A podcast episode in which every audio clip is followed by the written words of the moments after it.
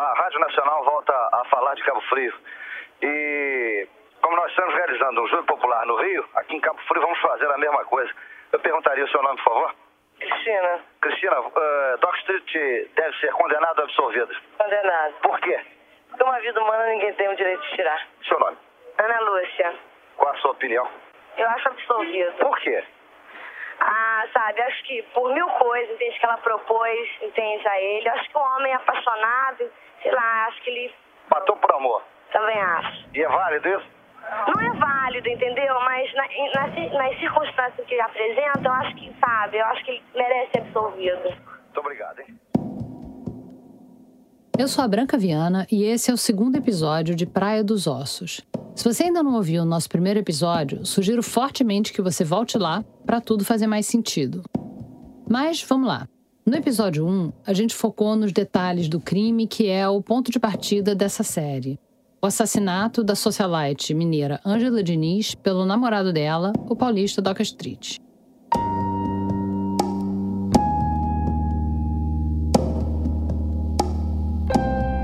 Doca matou a Ângela com três tiros no rosto e um na nuca na véspera do Réveillon de 76 para 77. Só que a gente sabe como a justiça pode ser lenta, mesmo em casos com réu confesso, como Doca.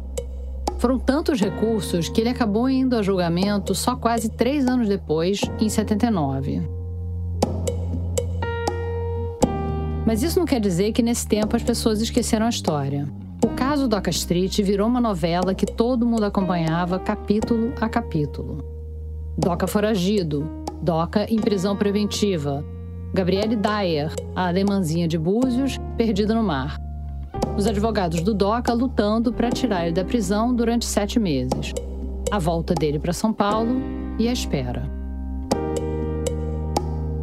Agora tinha chegado a hora do julgamento, aquele último capítulo que ninguém podia perder. Imagina, teve gente fazendo fila desde a madrugada para entrar no tribunal. Na hora do julgamento, o tumulto mais parecia uma final de Brasileirão, com torcida e tudo. E a torcida do Doca tinha feito cartazes: Cabo Frio está com você. O povo de Cabo Frio te absolve. A Rádio Nacional, ao vivo, transmissão exclusiva do plenário. Nesse episódio de Praia dos Ossos, a gente vai acompanhar às 21 horas do julgamento do Doca Street.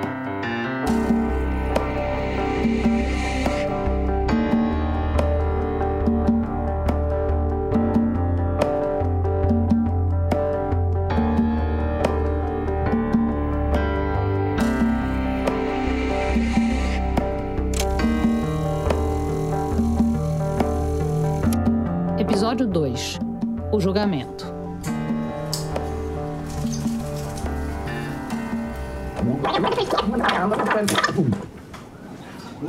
Boa tarde. Muito obrigada por falar com a gente.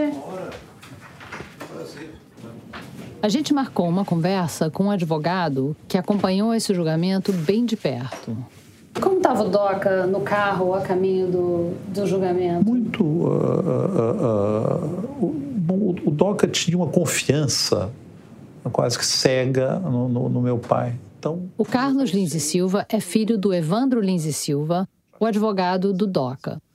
Ele foi a Cabo Frio acompanhando o pai. isso que eu digo, eu nunca tinha visto o papai atuar num júri e fiquei admirado como ele era ah, convincente e, e- e realmente ele, ele tinha o dom da, da, da palavra e o dom do, da persuasão dos jurados. Uma experiência muito grande.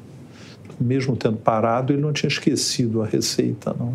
Ele, ainda sabia. O Evandro era um advogado experiente, mas dessa vez ele ia falar para o maior público da carreira dele. Não, o clima era de muita, de muita tensão, porque pela primeira vez um julgamento era filmado pela televisão. Ah, foi a primeira passou- vez? É a primeira vez que um julgamento foi filmado pela televisão e filmado o tempo todo. A televisão passou a noite inteira aquilo, rádio transmitiu. Então é, é- era- havia uma, uma- tinha um clima de festa na cidade. Eu me recordo muito bem que eu, eu fui no automóvel levando meu pai e o Doca para o julgamento. Eles foram, nós fomos os três a partir da casa que nós estávamos. Isso foi filmado pela televisão, a nossa chegada ao tribunal. ah, eu fiquei impressionado com o reconhecimento. A população toda tinha assistido. Eu disse que foi o banco aqui no Rio e a pessoa disse: o senhor era o motorista, não era? Eu era o motorista, o caixa do banco. Que mostra o. Agora, lá na cidade, era o acontecimento da cidade. Durante três dias, a cidade viveu o, o, o, o júri do DOCA. A mobilização da imprensa dá uma ideia do tamanho do barulho. A Globo levou 13 carros de transmissão e uma equipe de 68 pessoas, entre técnicos e repórteres. E isso só a Globo. Fora eles, tinha quase 100 jornalistas de outros meios. Saiu uma charge na época com um cara perguntando para o outro: Você acha que o Doca Street vai pegar cadeia? E o outro responde: Pega. Cadeia de televisão, rádio, jornal a presença da imprensa nos outros júris era uma presença que tinha um fotógrafo, estavam uns retratos. Esse não, era uma publicidade maciça, com a TV Globo filmando. É, e, e, as rádios todas estavam transmitindo, as rádios locais. Ao vivo, né? Ao vivo. Então, tudo se ouvia, com todos os chiados. Então, a barulheira era enorme. A plateia se manifestava, que ela não pode se manifestar. Ria, batia palma. Vaiava. Então, vaiava, fazia tudo. Então, o que não pode. O juiz então ameaçava toda hora evacuar a sala. Eu peço as partes. Eu... Nós aceitamos. Nós aceitamos.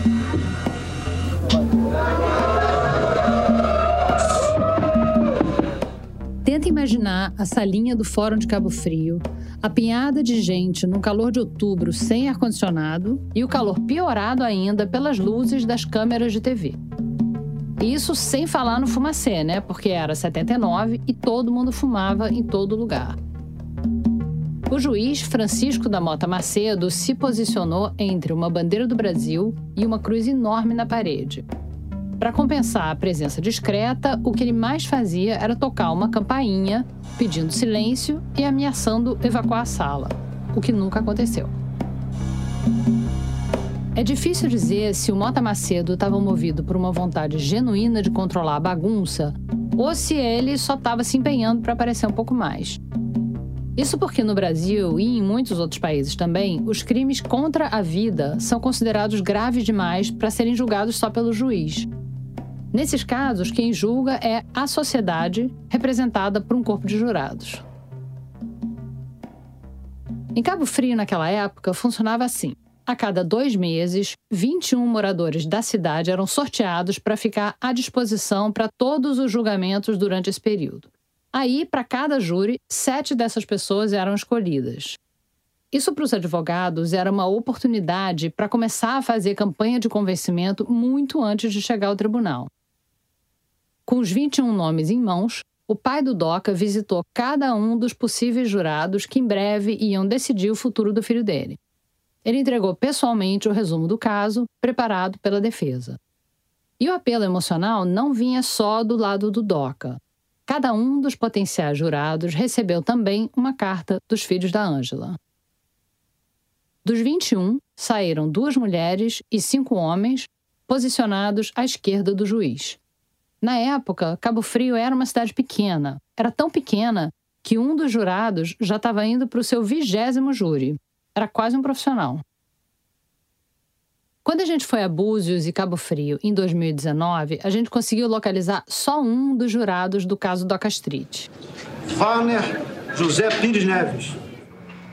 Meu nome é Warner José Pires Neves, nascido em Parnaíba, Piauí, em 1929.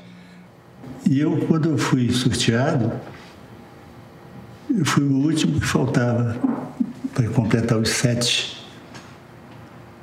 Aí eu achava que eu não ia, ninguém ia me dispensar. Eu disse, vou ter que entrar nessa fria. E, e o senhor achou que era uma fria? O que, que eu ia fazer? Não ia ganhar nada, não ia. Nunca é bom se condenar os outros. Entendeu? O júri popular é um negócio polêmico em todo lugar que tem essa lei, porque são pessoas comuns que provavelmente não conhecem o Código Penal e se veem com o poder de decidir a culpa ou a inocência de alguém que nunca viram antes. E como eu não sou advogada nem jurista, não vou me meter nesse vespeiro. O único ponto que eu quero destacar isso diz respeito a qualquer tribunal do júri, tá? Não só o do Doca Street, é que numa decisão por leigos, a construção da narrativa, a verve argumentativa, a retórica dos advogados, as técnicas de persuasão, tudo isso passa a ter um peso muito grande, talvez maior do que os fatos e as leis sendo considerados ali. No final, o que importa é convencer os jurados da história que você quer contar. O DOCA seguiu à risca as instruções do advogado, interpretando o seu papel na história que seria contada ali. Passou às 21 horas do julgamento de cabeça baixa, com as mãos entrelaçadas, a própria encarnação do viúvo inconsolável. Nas palavras de um jornalista que cobriu o caso, quase dava para esquecer que ele só ficou viúvo porque quis. E na sala do tribunal, as estrelas maiores eram os advogados. Evaristo de Moraes Filho, na assistência da acusação, contratado pela família da Ângela, e na defesa do DOCA, o Evandro Lins e Silva, pai do Carlos. Então, meu pai disse a ele como ele deveria se comportar. Ou seja, nada de exibicionismo, nada disso. Sente, se comporte e acompanhe o julgamento. Quem vai falar sou eu. Quem fala sou eu. Meu pai falava muito bem, era um homem extremamente interessante, conversando e falando. Não estou elogiando meu pai por, por, ser meu pai, porque eu, o conheci, sei o que ele era, uh, uh, o que ele tinha de, de, de charme pessoal. O Carlos não esconde o quanto admira o pai, que morreu em 2002. E não é para menos, porque o Evandro Lins e Silva foi muito provavelmente o maior criminalista brasileiro de todos os tempos. E ali, aos quase 70 anos, ele era uma celebridade, conhecido por fazer milagre nos tribunais. Com os cabelos penteados para trás, o bigode milimetricamente aparado e a toga impecável, ele punha e tirava os óculos de leitura como recurso dramático durante as suas falas. Toca tinha inicialmente um advogado em São Paulo, mas depois a família dele lembrou-se do nome do meu pai, porque meu pai tinha uma fama muito grande de defender no júri no, nos anos 50 e tudo, era uma personalidade, né? Era Havia até um teatro de revista, que era uma revista que havia naquele tempo, teatro de revista, em que havia uma cena que a mulher aparecia com um revólver, matei meu marido, e um sujeito que gritava, chama o doutor Evandro. Tinha um sambinha também que dizia, elas tiram a vida ali e quando vão para a cadeia, seu Evandro vai saltar. O Evandro fez fama como criminalista e defendeu mais de mil presos políticos durante o Estado Novo. Foi nomeado ministro do Supremo pelo presidente João Goulart e foi caçado pelo regime militar em 69. Depois disso, ele ficou um tempo sumido, o que só aumentou a expectativa pela volta da lenda aos tribunais. No episódio 1, a gente conversou com Paulo Badu, aquele advogado de Cabo Frio que tem até hoje foto do Doca no aparador da sala. Para ele, era um sonho compor o time de defesa com Evandro Lins e Silva. Evandro é um monstro. Eu acho que ele não era desse planeta. Eu nunca vi igual aquilo fazer da formiga um elefante. Eu olhava assim para ele e ficava, meu Deus, eu não acredito que eu estou aqui ao lado do Evandro. Eu novinho, né? Ele sempre foi meu ídolo, sempre fui o fanático por ele. Mas muita gente não conseguia entender por que o Evandro tinha topado entrar nesse caso. Na véspera do, do, do julgamento, antes de eu ir para Cabo Frio, eu almocei na casa de um grande advogado criminal que faleceu recentemente, o Wilson Mirza. Uh, e, e, ele me disse: como é que seu pai aceitou uma loucura dessas? Esse processo isso é uma loucura. Esse, esse, homem vai ser condenado. Seu pai se expõe na idade dele a, a fazer esse processo. Que loucura! Eu não entendo. Mas o Evandro encarou o desafio. E boa parte das pessoas que se acotovelavam por um lugar no Tribunal de Cabo Frio queriam era ter a chance de ouvir o ex-ministro de volta ao tribunal. E quando você for ver, o Evandro era o advogado perfeito para defender o DOCA. Não só pela reputação, mas porque ele tinha o poder de roubar os holofotes. Esse trabalho, aliás, começou bem antes do julgamento. Qualquer pessoa vê na ação de Raul Fernando Street o gesto de desespero e profundamente deplorável de um homem apaixonado. dominado por uma ideia fixa que o levou a um gesto de violência que não é comum na sua personalidade. Essa é uma entrevista do Evandro para Globo. Logo que foi contratado para o caso, ele se concentrou em controlar a imagem do DOCA na imprensa, direcionando de maneira muito hábil a opinião pública sobre o cliente dele. O passional reage sempre assim de maneira imprevista.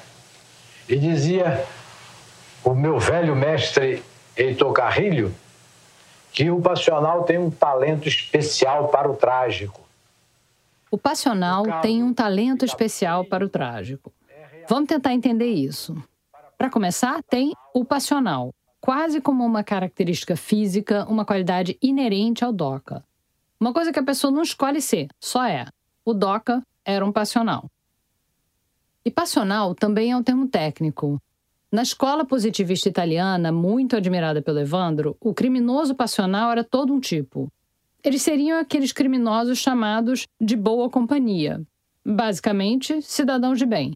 Gente que nunca cometeu qualquer violência antes do fato em julgamento, pessoas que agem num impulso incontrolável e imprevisível. Seguindo essa linha de raciocínio, não precisa punir o passional com pena de reclusão, porque ele não vai reincidir. Nunca fez nada parecido antes e não vai fazer depois. Agora, dá para pensar o contrário. Quem age no impulso uma vez pode perfeitamente fazer de novo. Quando o Dr. Evandro diz que o passional tem um talento especial para o trágico, ele está falando da tragédia clássica mesmo, a grega, aquela em que personagens nobres e heróicos tentam inutilmente lutar contra o destino. E a tragédia grega sempre acaba mal, mesmo que o protagonista tenha a melhor das intenções. Isso porque é a mão do destino que governa o herói e não a vontade dele. Mas repara que o Evandro não escolhe uma palavra pejorativa para falar desse destino inevitável. Não usa nem uma palavra neutra, tipo propensão. Ele usa a palavra talento, que é claramente positiva. Segundo ele, o Doca tinha talento para a tragédia. Deu para notar que quem tinha talento era o Evandro, né? Agora, se a defesa tinha o Evandro Lins e Silva, a acusação do outro lado tinha outra estrela do direito criminal brasileiro, o Evaristo de Moraes Filho. O Evaristo era dono de um vozeirão, de um bigode grosso e mãos expressivas. Diziam que era um dos melhores criminalistas do país. Os jornais chamavam o encontro de Duelo de Titãs. E só mais um detalhe para caprichar no drama. O Evaristo era filhado de casamento e discípulo do Evandro. Os dois eram tão próximos que, quando o Evaristo morreu, 18 anos mais tarde, o Evandro discursou no enterro dele. Mas vamos voltar ao julgamento. No dia 17 de outubro de 1979, às duas da tarde, os dois times entraram em campo: Evandro versus Evaristo, Doca versus Ângela. Eu não sei se você já acompanhou um tribunal do júri, mas os ritos iniciais não são a coisa mais emocionante do mundo. E as pessoas que passaram a madrugada na fila para conseguir uma cadeira tiveram que aguentar 11 horas e meia só de leitura dos autos. Foram 11 horas de um texto muito técnico, muito detalhado e muito chato. Mas fica tranquilo que a gente vai te poupar disso aqui no Praia dos Ossos. O que interessa mesmo, o debate entre a acusação e a defesa, foi começar só lá pelas duas e meia da manhã. Então você vê que é. Tá começando. Tá começando. Você solta os bichos aí? Vamos lá, vamos lá. Bota lá réu Raul Fernando do Amaral no dia 30 de dezembro de 1976, após as 16 horas, na residência da vítima, localizada na Praia de Ossos, Talvez numa estratégia de guardar o melhor para o final, o Evaristo, o grande criminalista do time da Ângela, foi precedido por três outros colegas de banca bem menos talentosos do que ele. O primeiro era o promotor Sebastião Fador Sampaio, que morreu em 2017. Uma das fotos mais impressionantes do julgamento é dele, careca, baixinho, de toga e óculos escuros estilo Ray-Ban anos 70, empunhando a arma do crime como se fosse atirar nos jurados. Vou só dar um gostinho da oratória. Foi ele saiu da sua casa se alistar. Ele está falando sobre o Doca saindo da casa que ele dividia com a Adelita Scarpa, ex-mulher dele. Nem sequer ameaçou Jurados que ele levasse as malas, porque as malas não eram dele, era da Adelita. Levou as suas roupas em trouxa. Mais do que acusar o Doca de assassinato, a estratégia do Fador foi acusar o Doca de ser sustentado pela Ângela e, antes dela, sustentado pela Adelita. Como se o crime em julgamento não fosse matar, mas viver às custas da mulher. E Ângela o recebeu no recepto sacrossanto do seu lar. Não de braços abertos, mas de versos e corações abertos. Aí a plateia caiu na gargalhada. Qualquer um que lesse as colunas sociais sabia que o lar da Ângela não tinha nada de recesso sacrossanto. Agora, isso fazia dela mais ou menos vítima de um assassinato?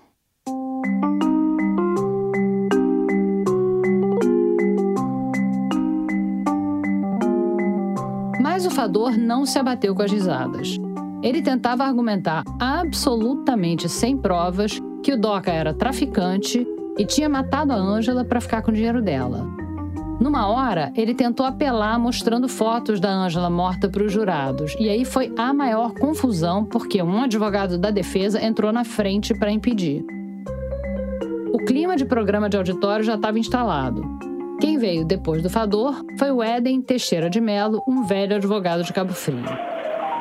Belo Horizonte, 4 de maio de 1975. Nesse trecho, o Éden começa a ler uma carta da filha da Ângela, a Cristiana. Rosas para uma rosa. Mamãe, ou melhor, manhã de alegria. A claque está proibida de rir, porque senão eu requeiro ao doutor juiz que a, a acusação não prosseguirá. E ele acaba perdendo o controle da situação e gritando com a plateia. Tem que respeitar o júri, tem que respeitar a justiça de Cabo Frio.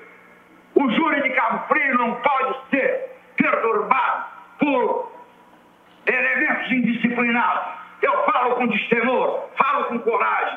A... Quando a coisa descambou mais ainda, o Éden começou a acusar quem vaiava de fazer parte de uma quadrilha de distribuição de tóxicos.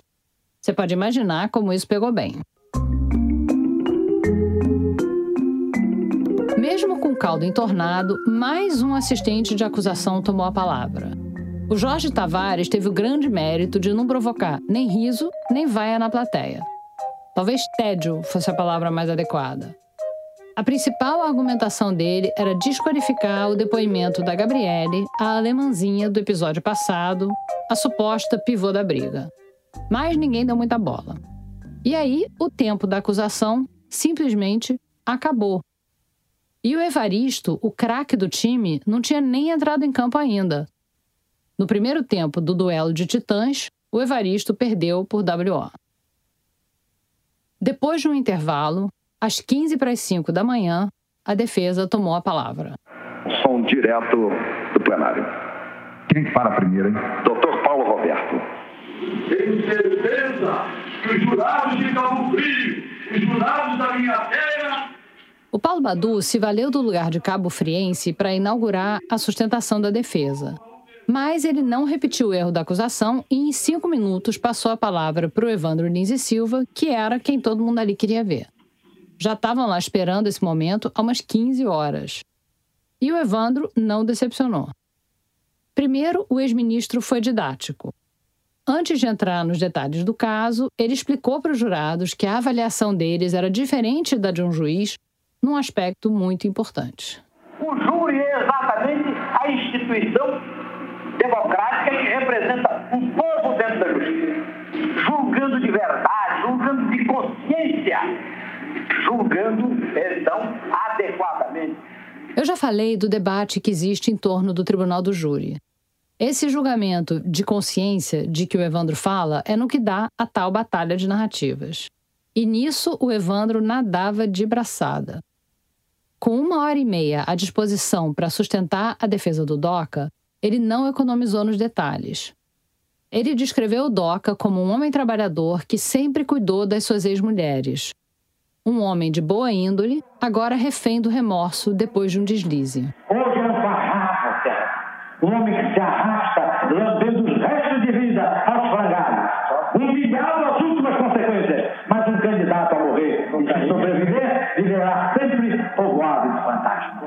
A conclusão desse argumento seria: será que o Doca já não está pagando o suficiente pelo que fez?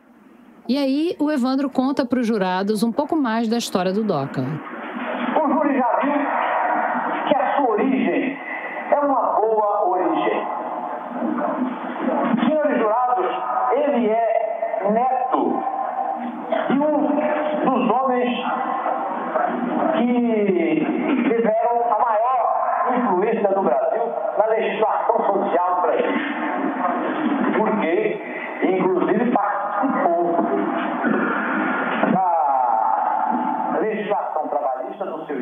Agora, ganha um motorrádio quem puder me explicar o que é que o currículo do avô do Doca tem a ver com o neto ter assassinado a namorada.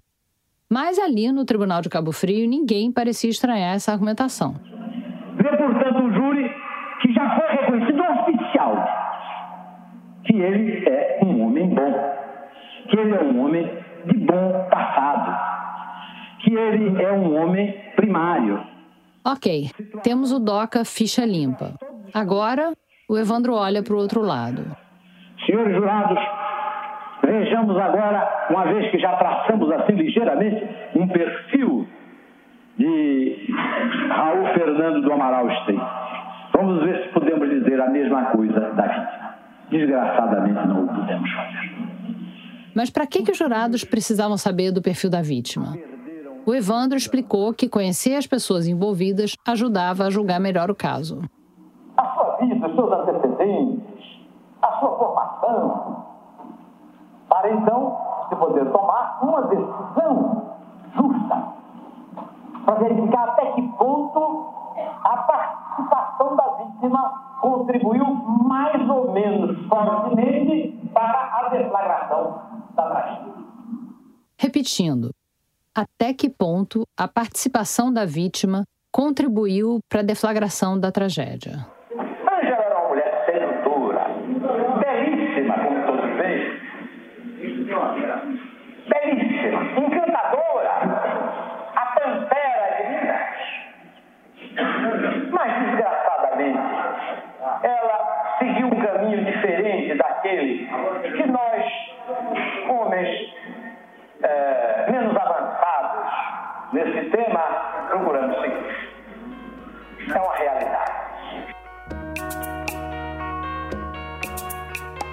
Até agora, não deu para a gente contar muito da vida da Ângela. E a gente vai fazer isso com calma no próximo episódio, mas só uma mini bio expressa aqui. A Ângela Diniz nasceu em Curvelo, uma cidadezinha perto de Belo Horizonte, filha de um dentista e de uma dona de casa. Ela se casou com 18 anos e teve três filhos. Aos 26, ela se separou e o marido ficou com a guarda dos filhos. Ou então, dá para dizer assim: Os filhos a perderam não quando ela morreu. Eles a perderam quando ela deixou o marido. Ela passou os anos seguintes entre Rio e Belo Horizonte. E aí aconteceu isso. Ora, senhores, juí- eh, senhores jurados, essa moça ela estava envolvida num crime de morte. Quando Evandro diz que ela estava envolvida num crime de morte, ele quer dizer que uma pessoa foi morta na casa dela, mas não foi morta por ela. A gente vai contar isso tudo em detalhes em outro episódio. O que importa saber, por enquanto, é que no caos dessa morte na casa dela, a Ângela sai de BH e vira colunável nacional. Namorando, saindo à noite, vivendo uma vida que, na boca do Evandro, mais parece Sodoma e Gomorra. Ela não podia admitir certos princípios. Ela queria a vida livre, libertina, depravada, senhores jurados, desgraçadamente. Fez uma opção, fez uma escolha naquele instante. Deixou os filhos. Veio para o Rio de Janeiro. Eu pergunto às senhoras no conselho, não sei se são mães, mas abandonariam uma criança, três crianças, uma pequenina de quatro anos? Pelos termos do disquite, a Ângela não podia ter os filhos com ela. Mas, no Natal de 74, ela levou a filha para passar uns dias com ela no Rio. O ex-marido foi pego de surpresa com a viagem da menina, não gostou nem um pouco da ideia e processou a Ângela por sequestro. Ela própria construiu as condições para não ter a simpatia da justiça quando arrancou sua filha de Belo Horizonte para vir para o Rio de Janeiro. Um ano depois de supostamente sequestrar a própria filha, a Ângela teve o apartamento dela em Copacabana vasculhado pela polícia, que achou uns baseados. Quer dizer, pelos autos, a gente sabe que era maconha. Mas ali no tribunal só se falava em tóxicos ou entorpecentes. No julgamento. É, de maneira, senhores jurados, que essa moça respondeu depois a um processo de uso de entorpecente. O Evandro percorreu, capítulo a capítulo, toda a ficha da mulher assassinada. Na narrativa dele, o seu cliente, o Doca, aquele homem bom, trabalhador, cujo avô contribuiu para a legislação trabalhista do Getúlio, simplesmente teve a desgraça de topar com uma mulher feito ela. Ele nunca teria feito nada de errado se ele não tivesse sido levado ao limite. O criminoso passional por excelência. A plateia delirava. O Brasil está assistindo, está ouvindo, através da Rádio Nacional, essa aula de direito que entusiasmou, inclusive, os funcionários da Rádio Nacional. E aqui a gente chega ao ponto central da defesa, a jogada de mestre que o Evandro vinha construindo. A ideia da legítima defesa da honra. O Doca teria matado para proteger a própria honra, a própria imagem ameaçada pelo comportamento da Ângela. Se você der uma googlada, você vai encontrar gente dizendo que o Evandro inventou essa tese da legítima defesa da honra. Mas a nossa pesquisadora, a Flora, foi atrás da história desse termo e descobriu que o buraco é bem mais embaixo. Olha só essa parte aqui. Achando o homem casado sua mulher em adultério, licitamente poderá matar a ela, assim como o adúltero, salvo se o marido for peão e o adúltero fidalgo ou nosso desembargador ou pessoa de maior qualidade. Esse é de onde? É das ordenações filipinas, é, que era a lei que estava em vigor no Brasil colônia. Traduzindo, se um homem pegava a mulher traindo ele, ele tinha o direito de matar. Podia matar o amante também, mas só se o cara fosse mais pobre que ele. E ele podia matar mesmo se ele só ouvisse falar da traição, não precisava nem pegar em flagrante. Essa regra valeu durante mais de 200 anos até o primeiro Código Penal Imperial. Mas os códigos do novo país não eram tão diferentes assim. Eles também tinham brechas para o que vieram a ser chamados de crimes passionais. Código Penal de 1890. Ele absolve os que se acharem em estado de completa perturbação de sentidos e de inteligência na hora de cometer o crime. A ideia original era de absolver uma pessoa que tivesse em surto psicótico na hora do crime. Mas os advogados expandiram a ideia de privação para aplicar nos clientes que matavam as mulheres. Eles diziam que os réus estariam com sentidos completamente perturbados pela paixão e que, por isso, também tinham que ser absolvidos igualzinho aos psicóticos. Isso se aplicava a homens e mulheres, mas tinha tanto homem matando mulher que, ao longo dos anos 30, teve uma campanha de procuradores para mudar esse artigo sobre a privação dos sentidos e acabar com a matança impune de esposas. E deu certo. Quer dizer, o Código Penal de 1940 diz que emoção e paixão não são motivos para absolver ninguém. Servem só para reduzir a pena. Muitas vezes, mas nem sempre, o motivo que esses homens davam para terem assassinado as mulheres era o adultério. E vamos só lembrar que não tinha divórcio no Brasil nessa época. O que tinha era o desquite, que era tipo uma separação legal, mas não dava para casar de novo. Em 1934, durante a Assembleia Constituinte, um deputado federal chegou a dizer que ele era contra o divórcio porque ele achava inútil. Ele disse assim: Quem se casa e é feliz não o procura. Se o marido não procede corretamente, não há lei que o corrija. E quando, por desgraça, o homem de brio se encontra em situação anormal, não espera a execução da lei, fazendo a legítima defesa da honra por conta própria. Ou seja, ele era contra o divórcio porque os casais felizes vão continuar juntos e não precisa.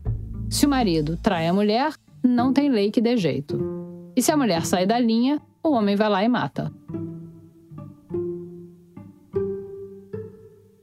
Agora, por mais familiar que possa soar esse termo de legítima defesa da honra, é importante deixar claro que é só um argumento.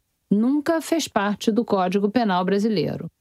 O que está na lei é a legítima defesa. Por exemplo, se alguém tenta te matar, você tem o direito de se defender. É isso que diz a lei. Mas quem decide a culpa num assassinato não é o juiz, é o júri popular. E, de novo, o júri popular, que não conhece o Código Penal, muitas vezes comprava esse argumento. Às vezes, um tribunal superior derrubava a decisão e mandava para um novo julgamento. E acontecia do réu ser absolvido de novo. Essa era a estratégia do Evandro. O comportamento da Ângela era uma ameaça para a honra do Doca. Lembra? Ela teria dado em cima de uma mulher na frente de todo mundo, depois terminado com ele e ainda chamado ele de corno. A reputação dela de pantera era mais do que conhecida. E por isso, a culpa não era dele de ter feito o que fez. Existia. Não havia dúvidas quanto ao fato que o Doca tinha assassinado a Angela Diniz. Então não se podia ir para a negativa de autoria.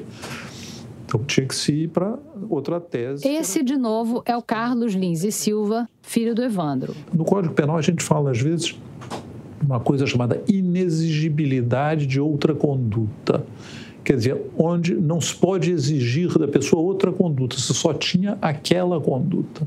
Diante da situação em que ele se achou, a reação dele era a esperada nos mores da comunidade. Essa era essa a ideia. Era o que você. Vamos lembrar que não teve nenhuma traição relatada da parte da Ângela. No máximo, um toque sensual na perna de uma vendedora ambulante na praia. Mas o Evandro apostou nessa abordagem moral. Nós não sustentamos o direito de matar. Não. Não suponho ninguém que eu vim aqui sustentar o direito que tem alguém de matar, não. Eu tenho o, o direito é de é, explicar, de compreender um gesto de desespero, uma explosão incontida de um homem ofendido na sua dignidade masculina. Você compreende-se? Desculpa-se, escusa-se. Isto o júri faz não é no Brasil, não, no mundo inteiro. Quando há razões, quando há motivos. É aqui que o Doca começa a aparecer como a verdadeira vítima desse crime. Vítima da Ângela. Ela provocou, ela levou a esse estado de espírito este homem que era um rapagão,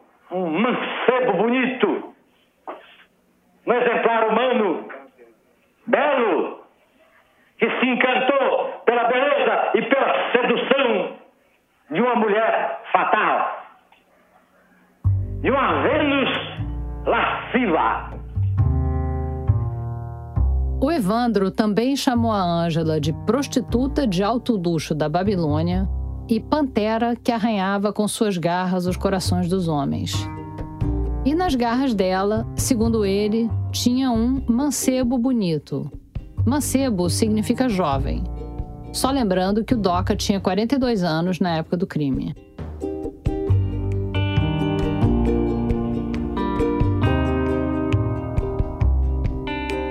Entre os cento e tantos jornalistas que acompanharam o julgamento em Cabo Frio, um que conseguiu um lugar na plateia foi o Arthur Chechel, que hoje é colunista do Globo e comentarista da Globo News. Eu me lembro que eu fiquei anotando as expressões que ele usava para fazer, não foi publicado, um, um box da matéria com, com quase ridículo das expressões que ele usava essa dessa Vênus criminosa, essa prostituta escarlate. Ele usava umas expressões que pareciam de cinema dos anos 30.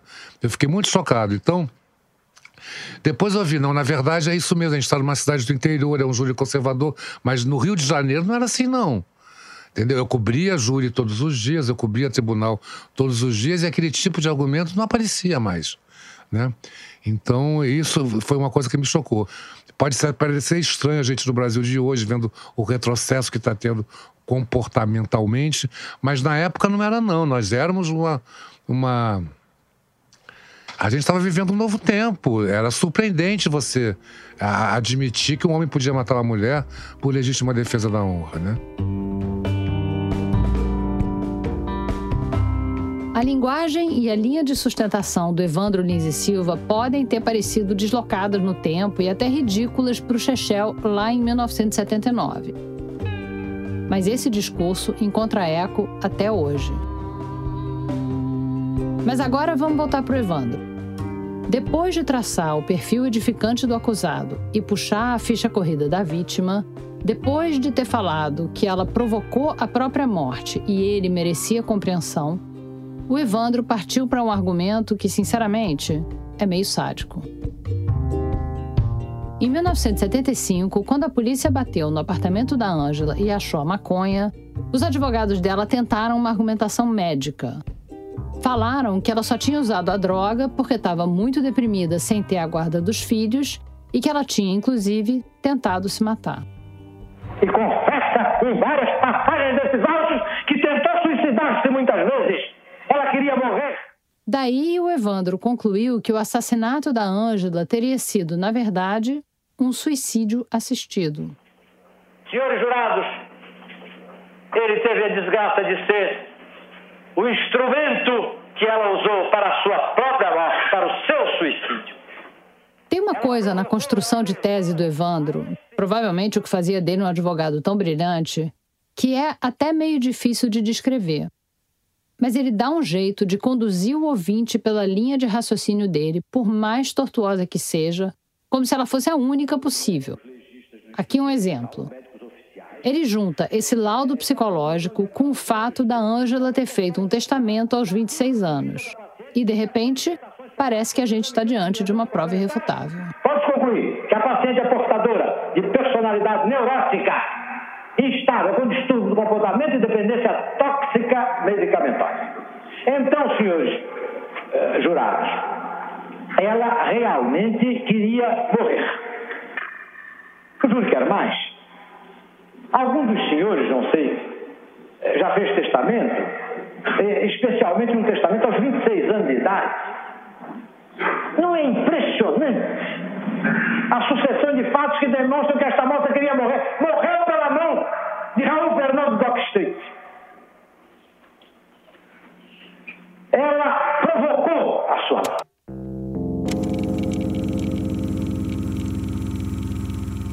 O Evandro bota o último prego no caixão. A Ângela não só ameaçava a honra do Doca, não só provocava ele. Segundo o Evandro, ela queria que o Doca matasse ela.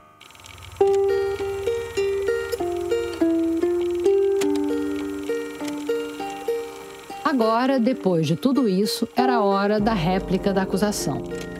Segundo um jornal da época, o Evaristo comentou baixinho com alguém do seu lado. A causa está perdida. Se a estratégia era guardar o melhor para o final, agora eles realmente precisavam do melhor. O Evaristo entrou em campo sabendo que tinha poucos minutos para virar o jogo e foi para o ataque. Às 7h15 da manhã, depois de 17 horas ininterruptas. Se o discurso do Evandro girava em torno do caráter do assassino e da vítima, o Evaristo só queria saber do momento do crime. Ele tomou o júri pela mão e levou lá para a Praia dos Ossos. Cláudia, escuta a discussão. Passam-se cinco minutos. Ela ouve um estampido de arma de fogo. A Clébia trabalhava na casa vizinha. Ela não viu nada, mas ouviu. Uma coisa pesada cair ouviu o ruído característico de uma arma sendo engatilhada e, em seguida, ouviu uma sequência de três tiros. Nos depoimentos para a polícia, a Klebia relatou com precisão o espaço de tempo entre o primeiro disparo e os três tiros seguintes. Ele já vem com a arma em punho. Klebia não houve discussão nenhuma. A vítima se protege com o braço e está sentada num banco junto ao muro. Nessa hora, o Evaristo simulou os gestos da Ângela se protegendo. A defesa pode até ter impedido os jurados de verem as fotos do corpo da Ângela assassinada, mas o Evaristo queria que eles imaginassem o crime momento a momento. O acusado desfecha o primeiro tiro contra a vítima acuada. O ombro esquerdo da vítima, constataram os peritos, estava todo sujo de cal. O primeiro disparo pega no braço da vítima que estava se protegendo e alcança esta região. O Evaristo aponta a trajetória da bala no próprio corpo, olhando bem na cara dos jurados. Sai por esta região e se fixa na parede. Pela altura do impacto na, na parede, os peritos puderam concluir que aquele disparo foi dado quando a vítima ainda estava sentada. Aqui, o Evaristo chega ao clímax da performance dele. Lembra, segundo o Evandro, o Doca é um criminoso passional. O Evaristo está dizendo que não. Porque a definição do passional é a pessoa que está tão perturbada pela paixão que faz uma loucura. A pessoa age no automático, sem pensar. Neste momento ocorre um episódio que descaracteriza integralmente o automatismo deste pseudo passional. No meio do discurso, o Evaristo pega a arma do crime de cima da mesa. Antes, ele era Ângela. Agora, ele é o Doca. E ele conta que depois do primeiro tiro, a arma engasgou. O acusado tem então a grande oportunidade, a oportunidade que todo o passional sonha em seu arrependimento depois de cometido o crime. Ah, doutor, se eu tivesse pelo menos um segundo, dois segundos para pensar, ele teve juízes. Entre o primeiro disparo que atingiu a vítima em região não mortal, a vítima cai ainda se protegendo com o braço. Ou seja, o primeiro tiro não teria matado a Ângela. E aí, a arma engasga. O Evaristo mostra o tempo que o Doca teve. Ele reengatilha a arma do crime. Então, ele dá o segundo tiro com a vítima já caída. É o barulho que Clébia escuta. Já aí, a vítima não aguenta. O braço cai por inteiro. O terceiro tiro atinge na região frontal e sai no hospital. O acusado aproxima-se da vítima e já agora a queima-roupa desfecha-lhe o último tiro quase na nuca. Para o Evaristo, era importante contar o crime em detalhes, tiro por tiro, para mostrar, na sua versão da história, que o Doca teve sim tempo de parar, tempo de se arrepender. Com isso, ele queria derrubar a ideia de que foi um único momento de perda de controle. Mas numa coisa, ele parecia concordar com o Evandro. Se o Doca não tivesse tido esse tempo, aí talvez ele merecesse um tratamento diferente. O Evaristo, que só teve 30 minutos contra duas horas do Evandro, já precisava concluir. Absolver este homem que matou por este motivo. O júri estará criando um seríssimo precedente. E aqui ele parece não um advogado de acusação, mas de defesa, da Ângela. Carlos Drummond de Andrade, a respeito de Ângela Diniz, disse: Estou encerrando, Excelência, 30 segundos. Aquela moça continua sendo assassinada todos os dias, de todas as maneiras e por muita gente. a absolvição deste homem pelos fundamentos que ele deseja. Legítima defesa da dignidade será mais um assassinato de Ângela. Jurados, esta moça já teve carrascos demais.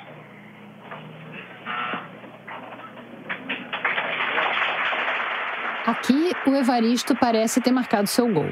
Tem até um gritinho de já ganhou da plateia. Mas o Evandro ainda tinha mais 30 minutos para a tréplica. E ele ia usar cada segundo. Quando ele voltou, a tática era diferente. Faço a despedida e ela é sempre melancólica. Abandono hoje, senhores jurados, a tribuna em que iria fazer jubileu daqui a dois anos. Tem uma coisa que a gente não contou antes. Esse caso não era só a volta do Evandro aos tribunais depois de muitos anos. Ele jurou que esse também seria o último júri da carreira dele. A estratégia do Evandro era apelar para a própria história. Imagina ser um dos jurados que manchou o currículo do maior criminalista brasileiro na última defesa dele. Nessa altura, o Evandro empurrava o Doca para mais longe ainda. Agora, os holofotes estavam todos direcionados para ele e ele podia orientar os membros do júri como se fosse um velho conselheiro. O júri tem esta solução de, respondendo aos quesitos, adotar a solução que me parece a mais clara, porque já está punido pelo próprio desgraça que aconteceu. Mandá-lo embora, absolvido. Ou, se entender que deve aplicar uma pena de advertência, desclassificar, aplicar o excesso culposo na legítima defesa. Ele diz que se o júri não quiser deixar o DOCA sem qualquer castigo, tem uma opção: o excesso culposo de legítima defesa. Dizer que ele tinha o direito de defender a honra, mas exagerou. Se o júri negar, aplicará uma pena que variará entre um e três anos de detenção. Para que mais do que isso? Senhores jurados, parece que o meu tempo. Faltam três minutos. Três minutos. Se encerra. E, senhores jurados, eu me despeço desta tribuna. Jurados, julgai-o. Eu confio na vossa consciência. Eu confio na vossa justiça. Eu sempre confiei no tribunal do júri do meu país. E hoje, esse, o meu país, no júri, está representado pelos jurados da cidade de Cabo Frio.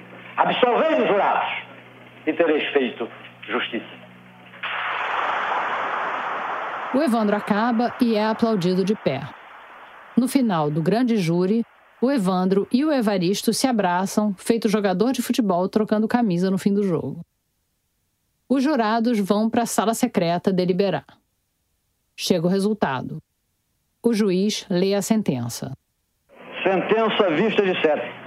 Raul Fernandes do Amaral Street, devidamente qualificado nos autos, foi pronunciado nas penas do artigo 121, parágrafo 2 porque no dia 30 de dezembro de 1976, após as 16 horas, na Praia dos Ossos, fez disparo de arma de fogo contra Ângela Maria Fernandes Diniz, causando-lhe a morte.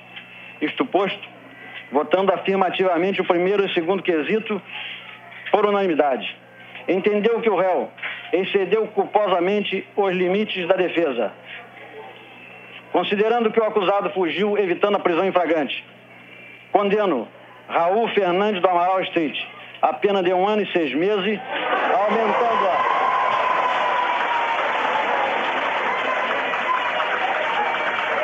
Aplausos da plateia, hein? Ainda falta ainda, a pena não é só essa não, hein?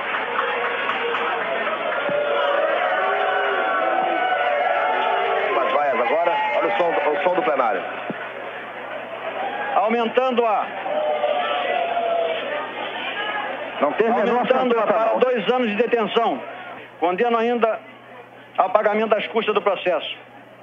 Considerando que o réu preenche o requisito necessário à suspensão condicional da pena, suspendo-a pelo prazo de três anos, aos 18 dias do mês de outubro do ano de 1979. O Evandro tinha acertado. Excesso culposo de legítima defesa uma pena de 18 meses pelo crime e seis meses por ter fugido da justiça. Um detalhe importante que eu quero pontuar aqui é que o papel das duas únicas mulheres do júri foi fundamental para a sentença branda, já que as duas concordaram com o argumento da legítima defesa da honra. Os jurados não podem conversar entre si, então o Warner, o jurado com quem a gente falou em Cabo Frio, não sabia como os outros iam votar. Ele não tinha comprado essa história de matou-se pelas mãos do assassino e achava que ia dar uma condenação por 7 a 0. Segundo uma entrevista da época, quando saiu o resultado, ele virou para os colegas e disse: O que vocês acabaram de fazer vai escandalizar todo o país. O Doca já tinha cumprido sete meses preso antes do julgamento, ou seja, já tinha cumprido mais de um terço da pena. Então, ele saiu livre, andando do tribunal. A comparação jurídica era de que o Doca tinha sido condenado como se tivesse atropelado alguém sem querer. E o sentimento geral era de que ele foi absolvido. Ângela Diniz, muito embora assassinada por Doca, também estava sendo julgada. Terminado o julgamento, a opinião pública ficou consciente de que Ângela Diniz foi condenada moralmente e Doca, o galã, muito embora tecnicamente condenado, também moralmente fora absolvido. A sentença foi vista de formas bem diferentes por cada núcleo dessa história. Para o fã-clube do DOCA, era motivo de comemoração. Para a defesa, foi um resultado intermediário. Para a acusação, o sentimento era de impunidade e a certeza de um recurso. Para o DOCA. Continuo sofrendo igual, tá tudo igual. Eu estou muito cansado, ainda não sei. Não sei Você acha que o tempo vai dar para esquecer isso tudo? Eu acho que não. Acho que isso não apaga da mente de ninguém. Agora, para um grupo pequeno de mulheres. Isso nos indignou que você não pode imaginar. Essa é a Eudete Pereira de Mello, professora e ativista da causa feminista cada uma de nós a ficar olhando uma para a outra meia culpadonas, porque nós, quer dizer, quem foi julgado foram as quem foi julgado foi as mulheres. Em plena ditadura militar, a Ildete e outras mulheres já vinham formando pequenos núcleos feministas. Mas elas estavam mais preocupadas com o que se chamava na época de grupo de reflexão do que com fazer passeata. E o caso do Doca acabou passando batido. A sentença, quando veio, foi uma pancada.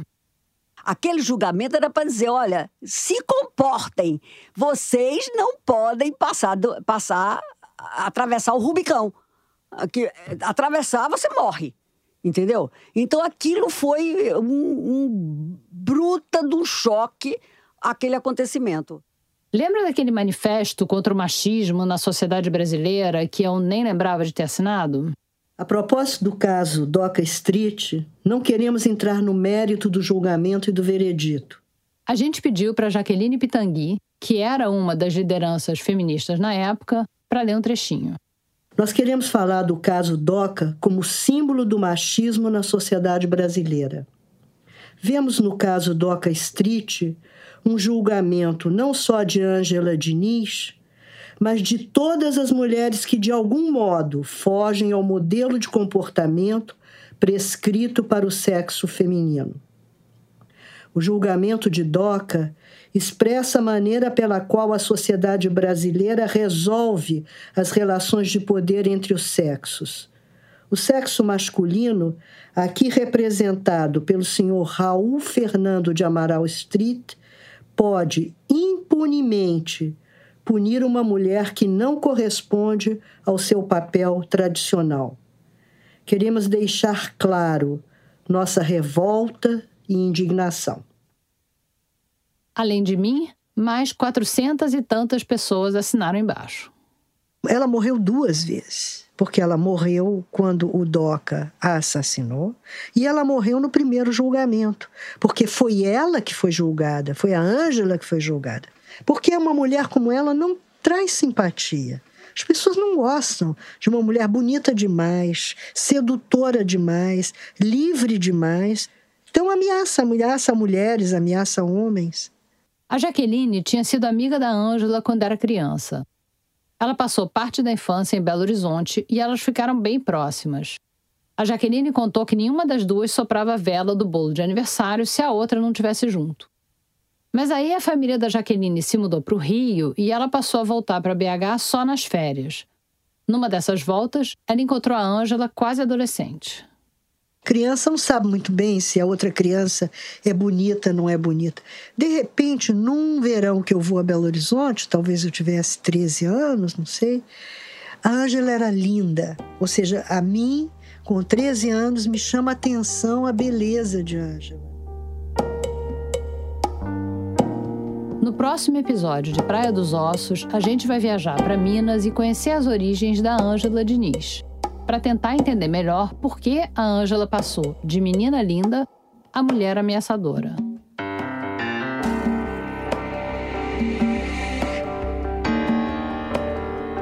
O maior poder dela estava na sedução, na capacidade de sedução. Mas ela foi um pouco educada para isso, né? A mãe era apaixonada por ela, né? A mãe tinha uma atração, assim, nunca vi tanta pela filha, engraçado, né? A filha era a deusa da vida dela, era, era, era tudo. Eu vou te falar uma coisa que eu detesto, é ver a Ângela como vítima. Isso é tudo que ela não era. Eu acho que é um, é um, é um desrespeito com ela transformá-la em vítima. É, é, ela não era vítima, ela era, é, ela sabia o que ela estava fazendo ela fazia porque queria, ela gostava de viver, ela viveu a vida do jeito que ela queria. Praia dos Ossos é uma produção da Rádio Novelo. Se você quiser ver fotos dos personagens no julgamento, dá uma olhada no nosso site radionovelo.com.br barra Praia dos Ossos e nas redes sociais, sempre arroba Rádio Novelo. Dentro da nossa página do Facebook tem um grupo do Praia dos Ossos se você quiser debater o podcast com a gente. E não esquece de assinar o nosso feed. Aliás, eu queria falar uma coisa. Depois que saiu o episódio 1, algumas pessoas nos procuraram para falar sobre algo que falamos ali, que a música Anjo tinha letra do Chico Xavier. Isso tinha sido confirmado para a gente, passou pela checagem, mas depois desse questionamento, a gente verificou que se tratava de um homônimo, outro Chico Xavier. E, além disso, um representante de um grupo de espíritas nos garantiu que o Chico Xavier, o médium, não foi autor de nada e tudo que ele escreveu tinha autor espiritual. A equipe do Praia dos Ossos lamenta essa fake news que a gente propagou. A gente tirou as frases do episódio e reforçou o protocolo de checagem. Mas, em nossa defesa, o que foi dito foi que a música tinha letra do Chico Xavier, aquele mesmo que você está pensando. E existe uma pequena possibilidade de você ter pensado no letrista Francisco Xavier de Caldas, vulgo Chico Xavier.